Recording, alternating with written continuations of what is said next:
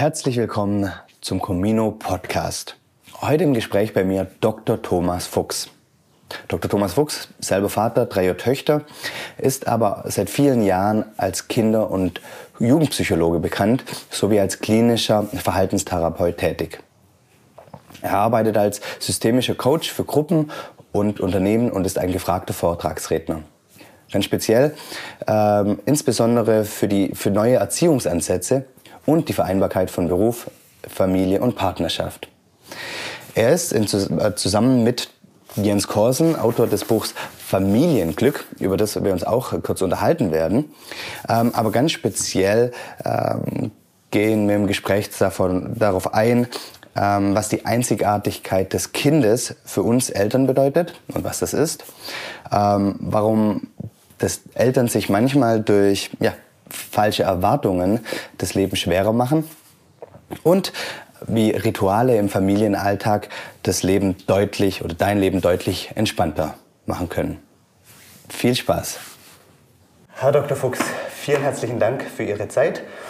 Ähm, ja, ich habe es ja in der, in der, Einleitung schon gesagt, was, was Ihr Tätigkeitsbereich umfasst, aber ich würde es nochmal gerne von Ihnen kurz hören. Wie sieht Ihr Alltag hier in der Praxis aus? Ja, mein Alltag in der Praxis, ich, ich bin halt im Rahmen der äh, kassenärztlichen Versorgung sozusagen als Kinderpsychotherapeut äh, tätig. Das heißt, äh, Eltern kommen auf Eigeninitiative oder auf Initiative des Haus- oder Kinderarztes zu mir, weil sie irgendwelche Probleme haben, die klinisch relevant sind. Und ähm, dann untersuche ich die äh, und äh, erstelle Behandlungspläne im Sinne der Psychotherapie. Ähm, hier, egal ob es jetzt um Essstörungen, um Angststörungen, Zwangsstörungen, Depressionen, äh, Drogen, ähm, ADHS äh, und alles Mögliche eben geht. Okay. Also das gesamte Spektrum. Und das sind auch die typischen Themenfelder, mit denen ähm, Familien jetzt zu Ihnen kommen?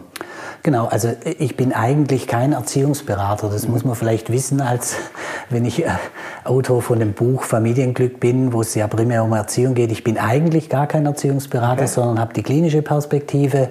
Aber Sie können natürlich äh, Kinder- und Familienarbeit nicht machen ohne diesen anderen Blickwinkel, äh, ähm, was die Erziehung anbelangt oder den Umgang mit Kindern, weil das eben immer miteinander verschmolzen ist. Mhm.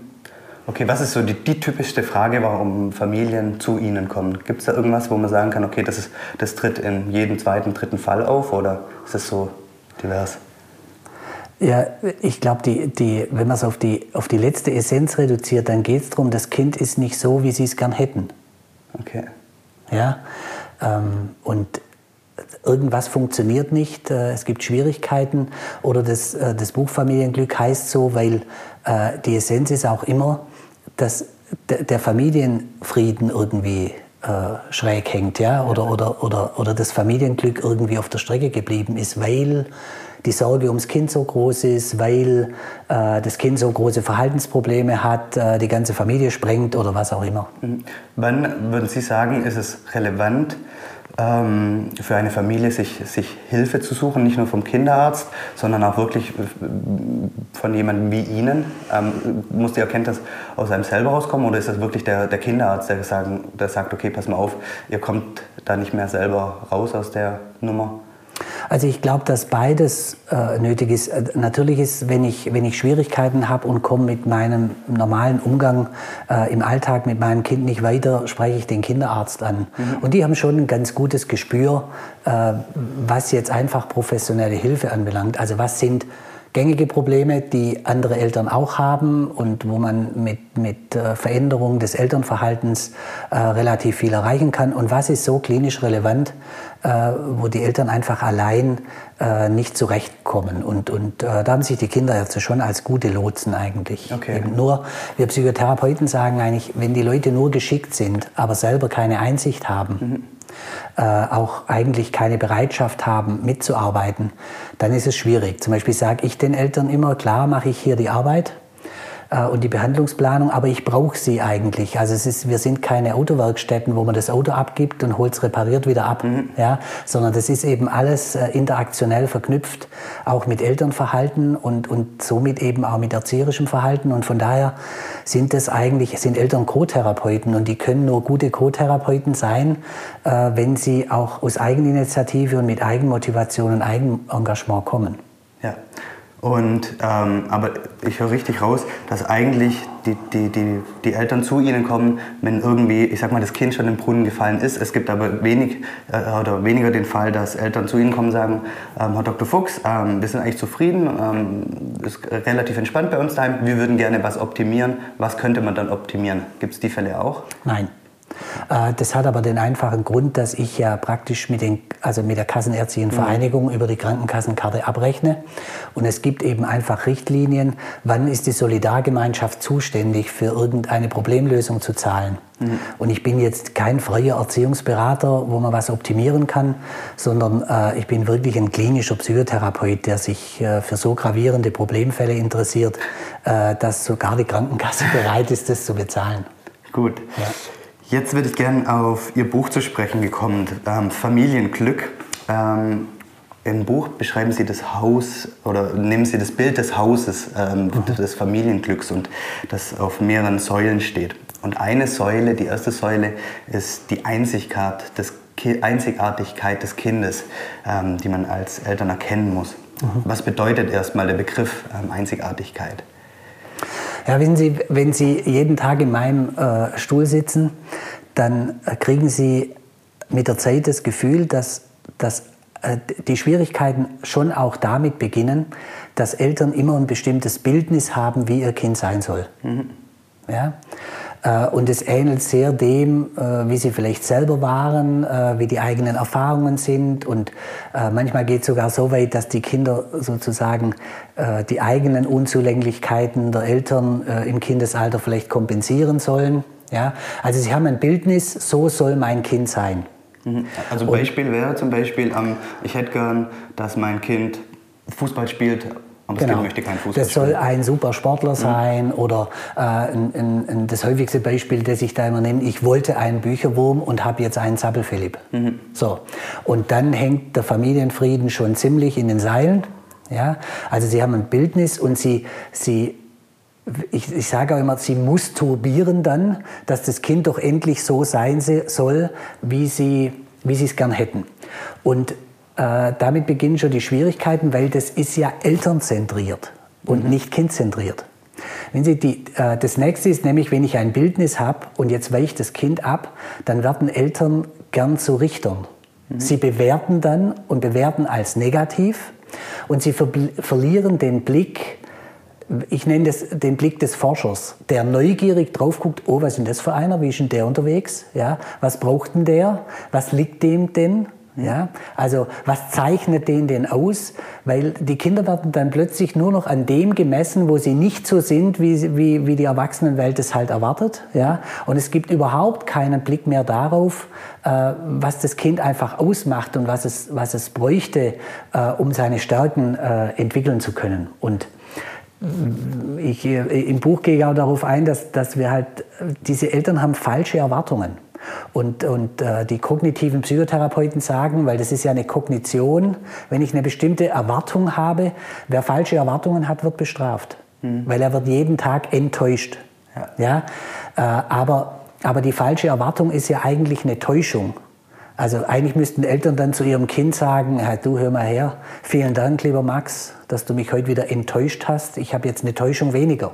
Ja? Mhm. So, ähm, aber nein, das machen sie natürlich nicht, sondern sie pressen und ziehen so lang äh, an dem Kind und zerren an dem Kind, dass er endlich so werden soll, äh, wie sie es gern hätten.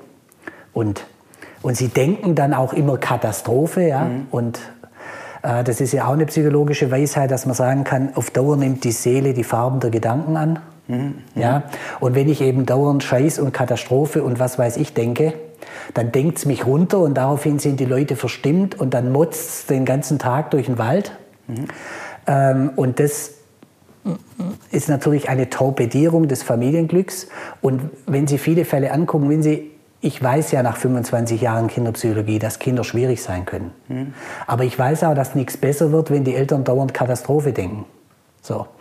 Ähm, also ich bin auch kein Fan davon, dass die Leute alles also ich bin auch kein Fan vom positiven Denken und man soll sich schon gar nichts rosarot denken. Man darf die Probleme sehen, man soll sie aber annehmen. Also als, und das ist eigentlich eine, die Situation soll, soll ein Coach sein und an der kann ich wachsen, aber es soll nicht immer alles gleich äh, bedrohlich sein. Leute sollen ein Bewusstsein dafür haben, aha, mein Kind darf äh, sein, wie es ist. Ich nehme es so an, äh, ich, ich darf natürlich erziehen, ich darf auch eine Richtung beeinflussen, aber ich kann nicht dauernd zerren, nur weil äh, das Kind nicht so ist, wie ich es gern hätte. Okay.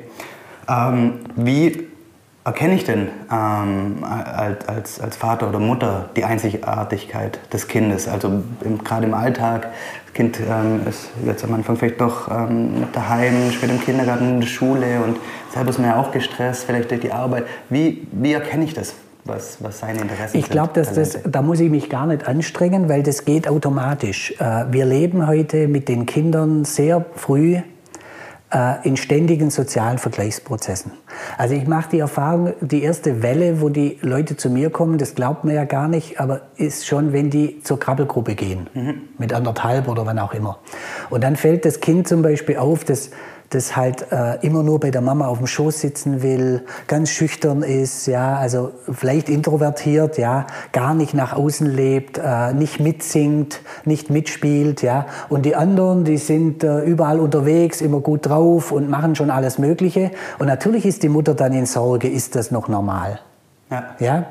Äh, aber ich glaube, immer wenn, wenn bei Eltern aufpoppt, äh, meins ist ja irgendwie ganz anders als die anderen. Da erkenne ich eine Einzigartigkeit. Aber ich glaube, man muss dann unterscheiden, was ist eine Einzigartigkeit, was Besonderes, eine andere Stärke, eine andere äh, Konstellation aus Schwächen und Stärken und was ist eine klinisch relevante Störung. Und es ist eben nicht immer gleich klinisch relevant. Zum Beispiel denken wir heute auch, dass gerade Introvertiertheit kann auch eine Stärke sein. Aber natürlich leben wir äh, in der extrovertierten Welt, wo, wo eben die siegen, die die große Klappe haben. Ja? So. Genau, ein guter, guter Punkt, da würde ich gerne noch näher drauf eingehen. Ähm, jetzt, jetzt haben wir das Beispiel ähm, Krabbelgruppe und, ähm, oder, oder dann auch Kindergarten. Ähm, das, das Kind bleibt halt lieber bei der Mutter oder beobachtet und, und will halt noch nicht raus mit den anderen spielen. Ähm, das Erste ist ja, dass dann die, die Mutter dann der Vater sagt, okay, ist halt so, es ist völlig in Ordnung, mein, mein Kind ist, ist, ist völlig normal. Aber wie gehe ich damit um als, als Vater oder Mutter, dass die, die, ich sag mal, die Gesellschaft sieht das ja nicht unbedingt so. Weil äh, wenn das Kind jetzt in der Krabbelgruppe immer bei der Mutter sitzt, dann sagen vielleicht die anderen Eltern auch, ja, was ist mit deinem Kind los? Ähm, komm, äh, liebes Kind, spiel doch mal mit, mit meinem Max. Ähm, das ist doch nur langweilig, immer bei der Mama. Wie gehe ich damit um? Ja, ich glaube, dass dass man halt eine Zielrichtung dem Auge haben muss und gleichzeitig Problemverhalten nicht übersehen muss. Also wissen Sie, wenn, wir müssen ja unterscheiden, äh, haben wir hier ein schüchternes, ein bisschen introvertiertes Kind oder haben wir hier ein Kind, das wir Psychotherapeuten dann als emotionale Störung mit Trennungsangst mhm. äh, nennen würden. Also das kann zu keinem Kindergeburtstag gehen, das kann sich im Kindergarten nicht ablösen und so weiter.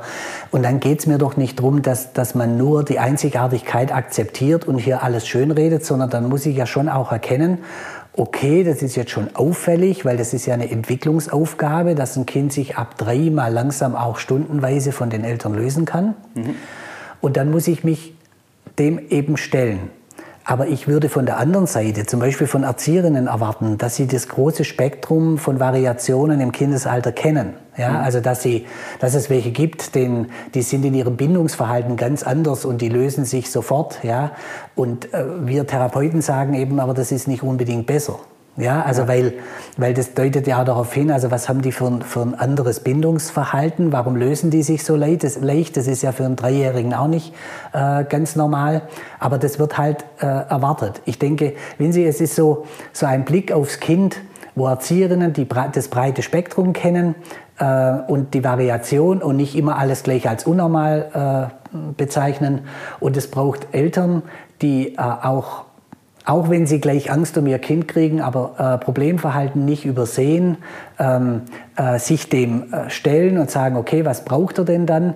Und wenn sie, es gibt halt oft dann nur dieses Weiß-Schwarz-Denken. Also das Kind muss sich jetzt lösen und es muss jetzt im Kindergarten bleiben oder äh, das bleibt jetzt auf dem Schoß von Papa oder Mama sitzen. Und, und äh, ich würde immer sagen, ja, was ist denn hellgrau, mittelgrau und dunkelgrau? Mhm. Weil das ein Kind auch öffentlicher wird, sich lösen äh, muss von den Eltern, dürfte Konsens sein. Mhm. Aber jedes Kind hat ein bisschen einen anderen Weg. Und wie kriegen wir jetzt das Kind langsam mal in die richtige Richtung? Und das braucht eine vernünftige Zusammenarbeit und nicht bei den Eltern dann bloß den Schutz fürs Kind und bei den Erziehern immer nur die Anforderung, der soll so sein wie alle anderen. Ja. Weil auch für die gilt eben, dass Kinder einzigartig sind, sein äh, oder sind und dass sie nicht Richter sein sollen, sondern Forscher und sagen, okay, was braucht dieses Kind, um sich in die richtige Richtung entwickeln zu können. Ja. Und ähm, gibt es generell im Alltag auch ähm, ja, Möglichkeiten, das Kind zu unterstützen ähm, in, in, in, in seinen Ausprägungen. Mal angenommen, ich bleibe jetzt beim Kindergarten, das eine Kind ist das ganz wilde ähm, Kind, das andere ist vielleicht das, das introvertierte Kind und das kriegt ja dann vielleicht auch irgendwie einen Stempel drauf. Vielleicht, vielleicht auch, weil ich sag mal, das, das Personal nicht so geschult ist, wie Sie es gerade sagen, oder das einfach gerade im, im, Alltag übersehen und dann gleich das Stempel, einen Stempel verteilen und sagen, ja, du bist immer der Wilde, ähm, du darfst jetzt nicht ähm, spielen, weil das, du drehst dann nur auf. Ähm, wie kann ich als, als, als Elter quasi äh, das Kind unterstützen? Gibt's? Na, ich, äh, ich weiß nicht, ob das für Eltern so klar wird, aber ich würde spontan natürlich sagen, ja, indem, sie ihn für, äh, indem sie das Kind für die Einzigartigkeit unterstützen. Also nicht gleich bewerten, äh, wild ist schlecht und, und äh, ruhig ist gut oder so, sondern sie sagen, okay, was braucht der? Und ich würde mir wünschen, dass man ein wildes Kind eben dahingehend unterstützt, dass man sagt, okay, wie kann man ein Setting schaffen äh, in seinem Alltag, wo er sich viel bewegen kann? Mhm. Ja, wo er viel rumrennen kann, wo viel aktive Sachen dabei sind. Es gibt Kinder, die sind geboren für den Waldkindergarten. Ja. ja es gibt äh, Kinder, die sind für andere Dinge geboren. Ähm, aber das ist, bringt mich auch gerade auf ein Thema, das vielleicht wichtig ist, in diesem Zusammenhang anzusprechen. Wenn Sie in meinem Job kriegen Sie den Eindruck, dass zum Beispiel ein echter Junge zu sein, ist heute eine Diagnose. Mhm. Wir haben zum Beispiel gerade bei den Wilden wirklich hier auch eine Verweiblichung. Ähm, äh, drin. Also wir haben äh, weit über 90 Prozent Erzieherinnen, wir haben 90 Prozent Grundschullehrerinnen. Und ich mache die Erfahrung, wenn Jungs heute richtige Jungs sind, hm. dann werden sie zum Therapeuten geschickt. Ja, anstatt ja. dass man diese Einzigartigkeit erstmal aufnimmt und bedient. Äh, ich selber bin Vater von drei Töchtern. Es ist für mich unglaublich, wie anders die sind, wie ich selber war. Die mhm. kommen von der Schule heim, setzen sich hin, machen Hausaufgaben, bevor die Mama gekocht hat. Ja, das hätte ich bis zum 13. Schuljahr nicht gemacht. Ja, aber ich will mal wieder zu den, zu den kleineren gehen. Da wird dann, äh, die, sollen hinsitzen und dann müssen die A, B und C äh, reihenweise ausmalen in grün, gelb und blau. Ein richtiger Kerl macht es nicht. Ein Mädchen macht es vielleicht mit viel Wonne. Und natürlich gibt es auch Mädchen, die wild sind. Aber da sehen Sie, ähm, hier müssen sich eigentlich Kinder an das System anpassen und nicht das System ans Kind. Und natürlich muss es ein paar Regeln geben und es muss äh, eine gewisse Geradlinigkeit geben. Aber ich finde, gerade bei Introversion, Extroversion, also wild oder nicht so wild, da sollte es in Systemen, die Kinder betreuen, eben Variationen geben, dass man eben äh, das Wilde bedienen kann und dass man die, die gern sitzen und malen, auch bedienen kann und dass das System äh, dann darauf flexibel reagiert und dass das eben auch Eltern machen. Wenn Sie, ich habe Eltern von richtig wilden Jungs, die aber den ganzen Tag äh, nach Feierabend auf der Couch sitzen und sich dann darüber beschweren, dass der, dass der Sohn, der, der Sechsjährige, die ganze Wohnung abbaut. Ja? Mhm. Da muss man sich nicht wundern, weil da wird einfach, da haben sie, sie haben sich ein Bildnis gemacht, mit dem Kind soll es schön sein, kann man schön Fernsehen schauen, ein bisschen Chips essen und so. Und dann funktioniert das nicht und dann hängt der, äh, der Familiensegen schief. Okay, ja. Ähm, genau, das heißt, ähm, wenn, Sie haben ja gesagt, die, die, Verweiblichung von den Wilden, ich möchte da jetzt nochmal dranbleiben, weil ähm, ich sag mal einfach, die Gesellschaft ist, wie sie ist, ähm, die, die Schule ist, wie sie ist und, und, und die, die, der Kindergarten ist, wie, es ja ist, wie er ist. Und ähm, ich, würden Sie Eltern dann raten, mit einem wilden Kind, ähm, dass, dass, dass ich ihm dann zuspreche, okay, pass mal auf, das ist in Ordnung, wie du bist? Ähm, lass uns jetzt rausgehen und auf den Spielplatz gehen, dass, dass er sich da austoben kann. Weil, weil das Ziel ist ja von den Eltern, dass das Kind äh, glücklich ist, auch langfristig und dass es quasi jetzt nicht geprägt wird durch die Erfahrungen in der Schule, ähm, dass es nicht okay ist, so wie es ist. Genau. Also dass, dass ich ihn da wirklich ähm, daheim unterstütze ähm, und, und sage, okay, das ist in Ordnung. Ja, also wie ich vorher gesagt habe, dieses Beispiel, ich wollte einen Bücherwurm und habe jetzt einen Zappelphilipp. Mhm. Da wird es doch nicht besser, wenn ich an der Zitrone presse, äh, weil es kommt nicht mehr Saft aus der Zitrone, weil ich mehr presse. So. Mhm. Äh, natürlich brauche ich eine Grundregel, dass zum Beispiel bei Erst-Zweitklässlern nach dem Essen sollen Hausaufgaben gemacht werden. Aber ich finde nicht, dass ein Erstklässler vier Stunden Hausaufgaben machen muss, ja, wenn ihm die Konzentration schwerfällt ähm, und er eigentlich einen extremen Bewegungsdrang hat. Dann muss ich eben gucken, also kann der mal 20 Minuten zwei, drei Rechenaufgaben rechnen und dann soll er eine Stunde rausgehen oder eine Pause machen äh, und dann wieder hinsetzen. Also diese Individualität auch aufzunehmen, okay. äh, die wäre mir mir äh, eben wichtig und nicht dieses Bildnis, so muss es sein und man macht unbedingt seine Hausaufgaben zu Ende oder sowas. Mhm. Das mag für viele Kinder äh, günstig sein, aber es gibt eben ein paar, genau. wo das ungünstig wäre. Würden Sie dann auch so weit gehen, dass Sie sagen, okay, ähm, ähm, mein Kind macht jetzt eine halbe Stunde, Stunde Hausaufgaben und danach geht es raus, dass ich dann auch hinstehe und in die Schule gehe und sage, passen, passen Sie mal auf, liebe Lehrerin, mein Kind hat jetzt in einer halben Stunde, Stunde das erreicht ähm, und mehr macht er halt nicht, dann, dann hat er halt die Hausaufgabe immer nicht. Oder ist das, sagen Sie, nee, er muss schon quasi dem Folge leisten, was in der Schule ähm, naja. gefordert wird? Also ich finde, dass zumindest zwischen Lehrer und Eltern äh, diese Individualität des Kindes angeschaut werden kann und dass man dann gemeinsam nach Lösungswegen sucht. Ja, also das, ähm, und ich würde mir wünschen, äh, dass eine Lehrerin in der ersten, zweiten Klasse hier eine gewisse Flexibilität zeigt. Ich würde mir aber auch von Eltern äh, wünschen, dass eben, äh, wie soll ich sagen, Schule kein Vergnügungspark ist, Mhm. Ja? Äh, und, und man sich auch mal überwinden muss. Das heißt, von den Eltern muss der Anreiz kommen, du komm, also jetzt beißen wir noch ein bisschen und wir überwinden uns hier nochmal, aber es sollte auch ein Entgegenkommen aus der Lehrerschaft geben. Und es sollte äh, in einem gemeinsamen Dialog der Erwachsenen sozusagen im Sinne des Kindes dann Kompromisse entstehen, die eben an den Bedürfnissen des Kindes ausgerichtet sind. Ja. Ähm, ein anderer Punkt aus Ihrem Buch, ähm, Rituale. Ähm, welche regelmäßigen Rituale gibt es innerhalb von der Familie, ähm, um ja, das Glück aufrechtzuerhalten? Tja, also das ist ja auch ein weites Feld. Ich äh, fange mal sehr ähm, allgemein an, weil wenn Sie, Sie brauchen Rituale, die in der Familie die Stimmung verbessern. Mhm. Äh, ganz viele Familien sind verstimmt. Ja?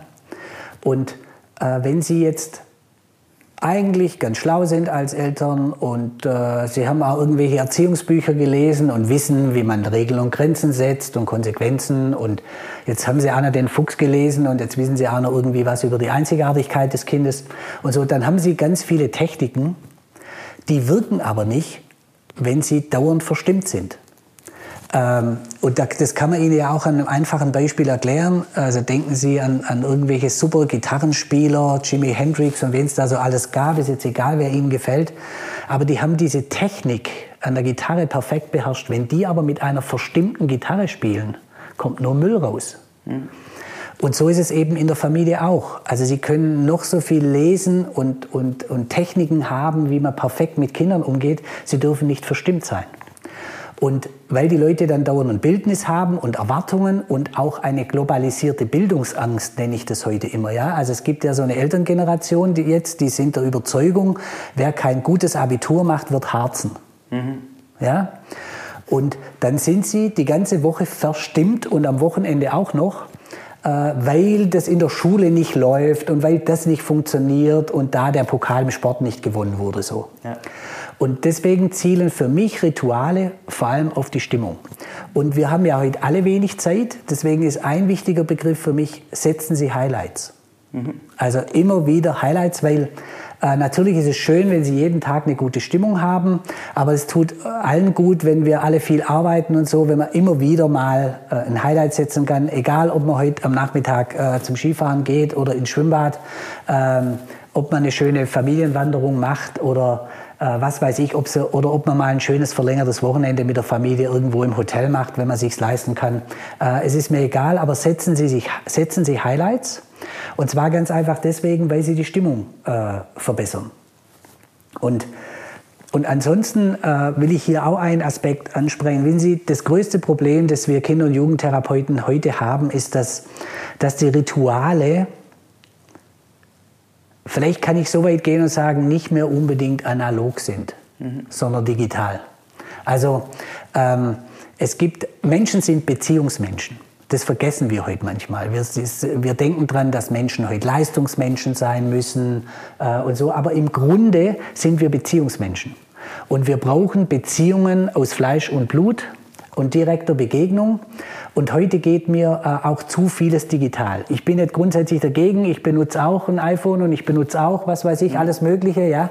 Äh, und ich mache auch irgendwelche Vorträge mit irgendwelchen Keynote-Präsentationen. Also mir ist das ja nicht fremd und ich lehne das nicht ab. Aber wenn Sie heute angucken, ähm, was die Leute an persönlicher, analoger Beziehung opfern, für digitale Medien, es ist auch schwierig. Für mich gehört deswegen zu Ritualen, dass wenn man in den Wald geht mit dem Kind, dass man mal abschaltet, ja, oder von Spielplatz.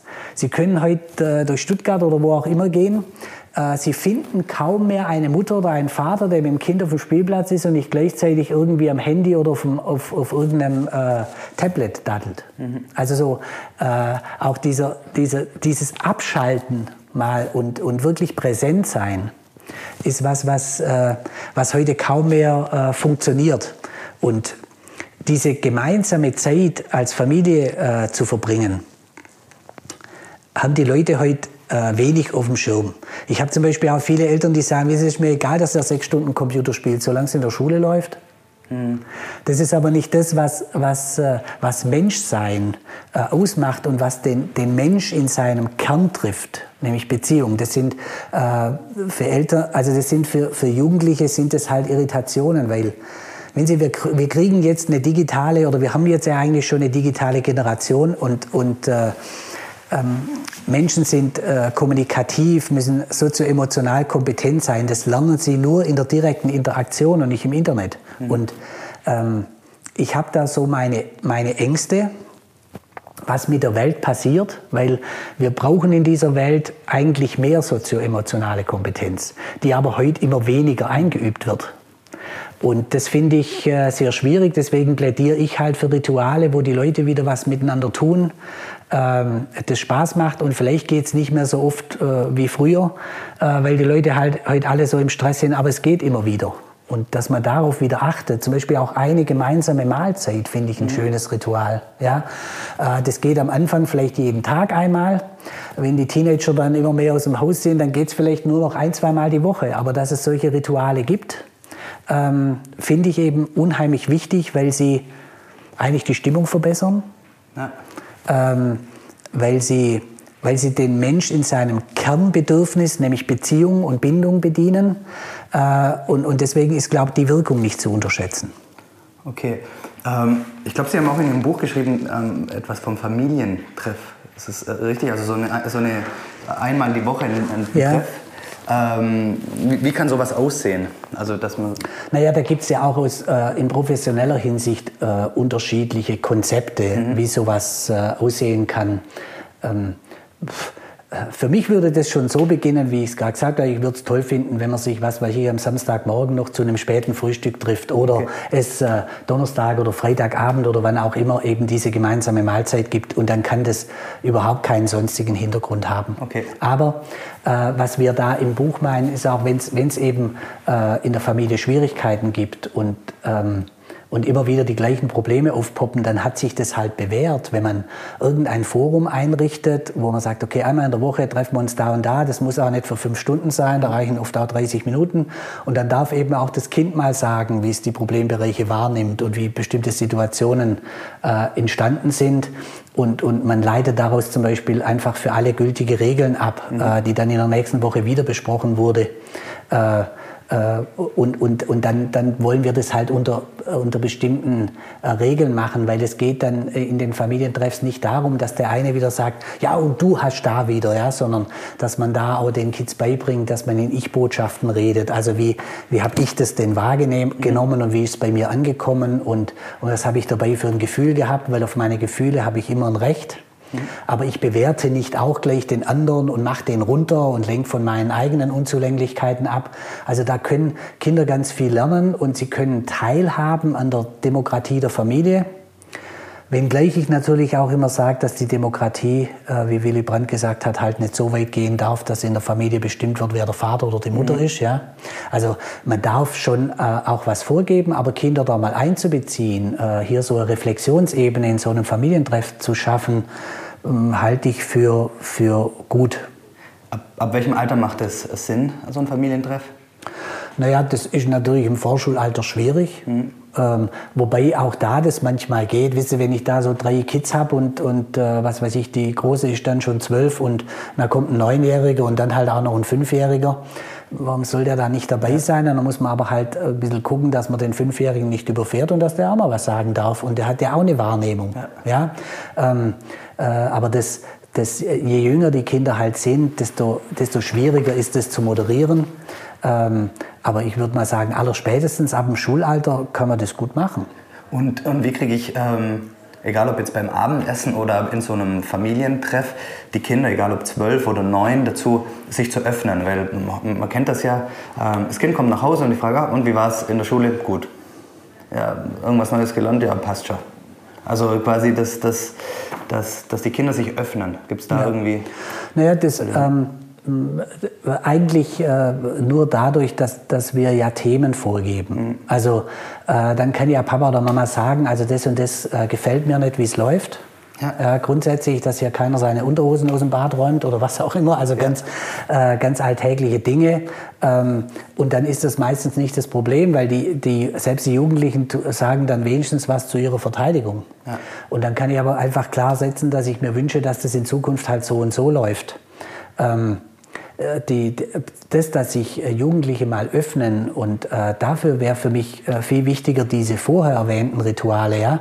Also das ist unsere Erfahrung, wenn es noch so ein, zwei Mahlzeiten gibt, äh, dann, dann erfährt man auch eher was. Also das merke ich selbst bei mir jetzt mit meinen drei, die Zwillinge, die, die 12 sind und die große 15.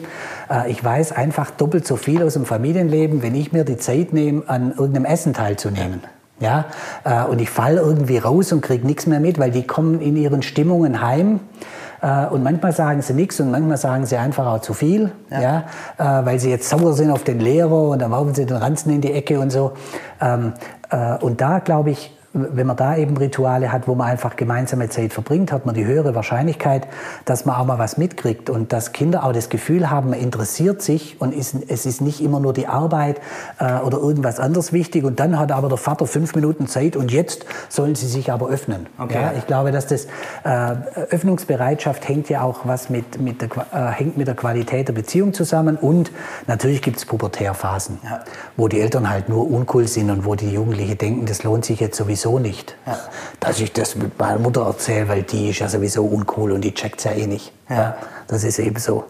Okay, ja, ähm, spannend. Ähm, Gibt es irgendeinen Ratschlag, den, den Sie haben, ähm, ja, ich sag mal, gestressten Müttern oder Vatern, ähm, den Sie mit auf den Weg geben können? Also Sie sagen ja, das häufig projiziert man immer auf die Kinder was und ah, du bist jetzt schuld, dass mein Tag so schlecht ist und jetzt, jetzt, jetzt drückst du auch noch den Finger in die Wunde und ich habe doch so einen harten Tag bei der Arbeit gehabt und ähm, Gibt es da irgendwas, dass die sagen, okay, ähm, das, das ja, da, das ist jetzt äh, im Rahmen meiner Vorträge Familienglück eigentlich so ein ganz interessanter Bereich. Also äh, das gibt so, so, so, ich sag mal, die häufigsten Fragen in Interviews oder im Anschluss an, an Vorträgen. Und, und ein Aspekt fällt genau darauf, haben Sie uns den Stresstyp? Mhm. Ja? Ähm, und ich weiß nicht, die Leute fühlen sich, glaube ich, von mir dann fast äh, immer provoziert, weil natürlich können sie Stress mit Kindern nicht abstellen.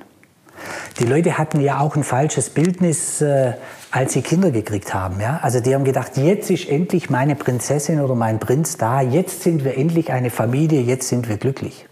Und dann schreit das Baby die ganze Nacht, ja, oder isst nicht oder spuckt alles wieder aus oder es gibt schlaflose Nächte und was weiß ich und die Mutter muss Kotze aufputzen, äh, weil das Kind krank ist und so. Und dann äh, passiert ja Folgendes. Dann werden Eltern so wertschätzend ich bin, aber in meiner inneren Schleife nenne ich die dann immer die Opferspieler. Ja? Mhm. Also die erleiden dann das Böse von draußen. Ja? Äh, dass Spielzeugautos im Weg liegen, wo man drauf tritt und, und alles Mögliche passiert und dann, und dann äh, denkt es sie, also sie haben dann wie so ein Quatschi im Kopf und haben gar kein Bewusstsein, dass der Quatschi sie jetzt wieder voll labert. Diese, was weiß ich, meine Familie ist ein Sauladen und mit meinem Kind wird es nie besser, ja. Also sie erleiden das Böse von draußen und, und machen sozusagen den Opferspieler. Und wenn Sie, es gibt in Familien einen objektiven Stress. Und dann sage ich, der ist gesetzt. Weil wer Kinder hat, hat Ärger. Ja? Alles andere ist zu erwarten, ist einfach eine falsche Erwartung und die wird bestraft. Das ist wie wenn ich ins Autohaus gehe und kaufe ein Auto, dann stehe ich mal im Stau. Mhm. Es ist Schwachsinn zu erwarten, ein Auto zu kaufen, es zu fahren und nie im Stau zu stehen. Ja. Und so, wer Kinder hat, hat Ärger. Das heißt, es gibt einen objektiven Stress, der ist gesetzt.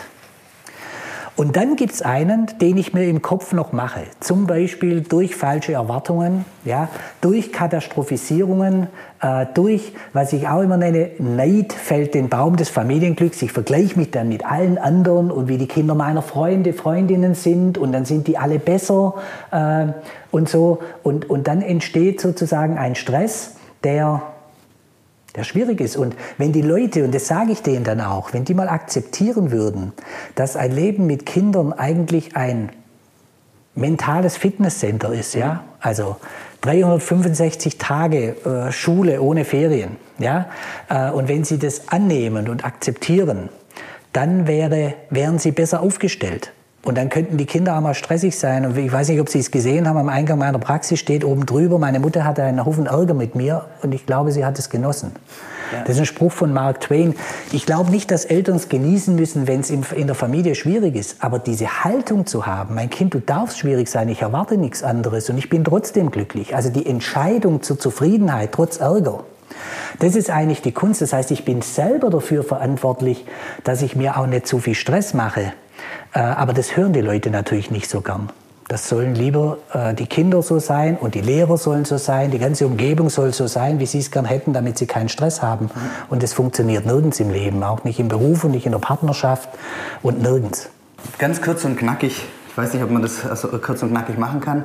Ähm, wenn, Sie, wenn, wenn jemand im Freundeskreis zu Ihnen kommen würde und sagen, du, Dr. Fuchs, pass mal auf, ähm, ich werde jetzt Vater, das erste Mal. Welche drei Tipps würden Sie ihm geben? Oh, das ist eine gute Frage. Die hatte ich jetzt so oft noch nicht. Ähm, also, äh, also, spontan würde würd ich erstmal äh, den Menschen gratulieren, weil es ist ja nichts Schöneres, äh, gibt es ja, als äh, sich zu vermehren und Kinder zu kriegen und so. Aber ähm, vielleicht wäre ein Tipp schon, erwarte nicht zu viel. Mhm. Ja? Ein zweiter Tipp wäre, äh, und das betrifft auch das Haus des Familienglücks, nämlich das Dach. Pass auf deine primäre Beziehung auf. Weil was ich habe hab die Erfahrung, dass die Menschen, wenn dann ein Kind da ist, äh, dann, dann verlieren sie die, den Blick für die Paarbeziehung. Also sie unterschätzen, was sich verändert in dieser Paarbeziehung, wenn Kinder dazukommen. Und das macht sie auch oft verstimmt. Ja? Dann ist man eben nicht mehr dauernd im Biergarten und noch im Kino und bis nachts um vier in der Disco und sondern wechselt äh, Windeln und so.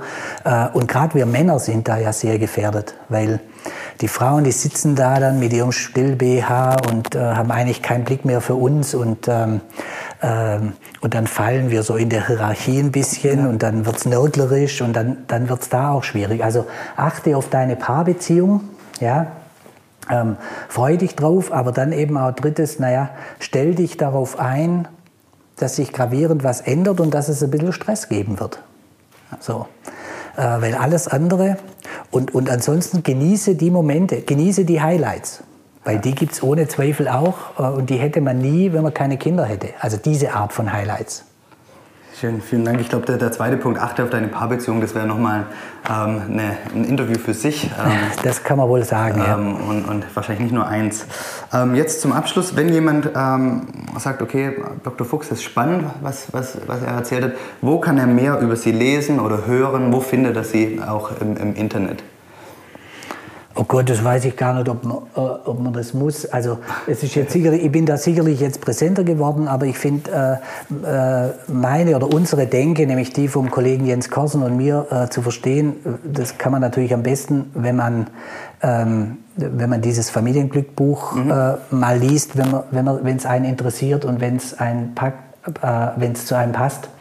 Ähm, dann gibt es ja davon auch ein Hörbuch, wo ich darauf hinweisen kann, dass, dass das ja nicht das gelesene Buch ist, mhm. sondern ein von einer Journalistin moderiertes Gespräch mit Jens Korsen und mir.